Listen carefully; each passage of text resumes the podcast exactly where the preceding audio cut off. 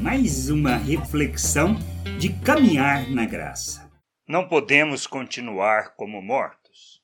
Em Apocalipse, no capítulo 3, do versículo 1 ao 3, Jesus falando à igreja de Sardes afirma: Vocês dizem que estão vivos, mas de fato estão mortos. Acordem e fortaleçam aquilo que ainda está vivo antes que morra completamente. Pois sei que o que vocês fizeram não está ainda de acordo com aquilo que o meu Deus exige. Portanto, lembrem do que aprenderam e ouviram. Obedeçam e se arrependam. Se não acordarem, eu os atacarei de surpresa como um ladrão e vocês não ficarão sabendo nem mesmo a hora da minha vinda. Quando andamos segundo as obras da natureza humana e não na vontade de Deus que nos capacitou, fez de nós um novo ser à imagem de Cristo, foi para que vivêssemos neste mundo como ele. Se permanecemos na prática do pecado e não caminhamos para a maturidade, para a plena estatura de Cristo, estamos mortos, continuamos como mortos.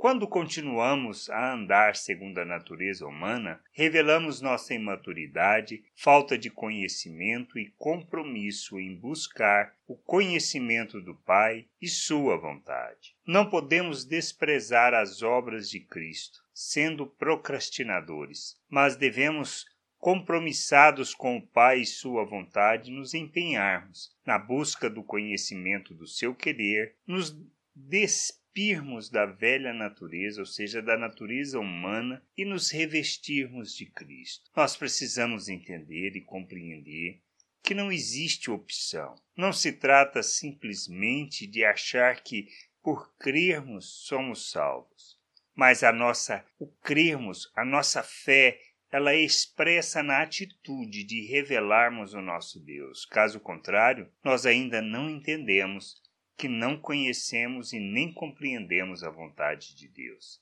Graça e paz sobre a tua vida. Amém. Você acabou de ouvir uma reflexão de Caminhar na Graça. www.caminharnagraça.com. Acesse o site Ouça as outras reflexões.